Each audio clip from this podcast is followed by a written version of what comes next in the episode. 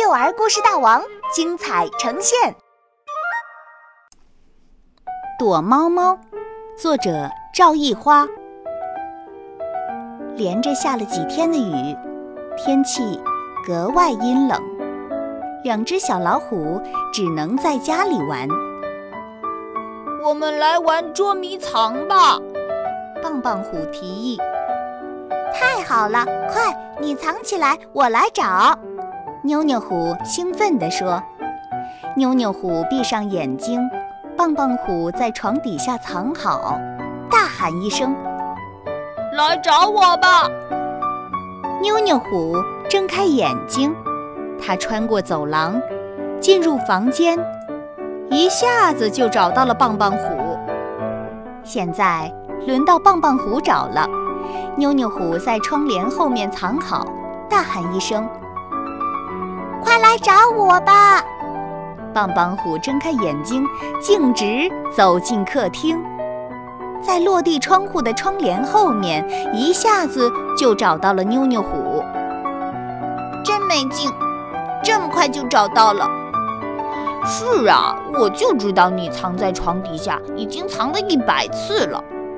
我也知道你藏在窗帘后面。现在轮到我藏起来了。你们快闭上眼睛！是虎爸爸的声音。两只小老虎兴奋起来。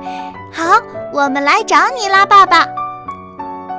棒棒虎到房间去找，床底下、门背后哪儿都没有。妞妞虎到书房去找，桌子底下、窗帘后面哪儿都没有。厨房。卫生间里也都没有。爸爸，爸爸，你在哪里？我们找不到你。咚咚咚，阳台那边发出声音。两只小老虎循着声音走到了阳台。阳台上堆满了杂物，却没有爸爸的身影。奇怪，刚才咚咚咚的声音就是从这里传来的。正说着，又传来一阵轻轻的声音，咚咚咚。声音是从装洗衣机的大箱子里发出来的。棒棒虎找啊找，终于从大箱子上的小洞洞里瞥见了爸爸的尾巴。找到了，找到了！他们欢呼起来。虎爸爸从大纸箱里出来了。我们也要进去。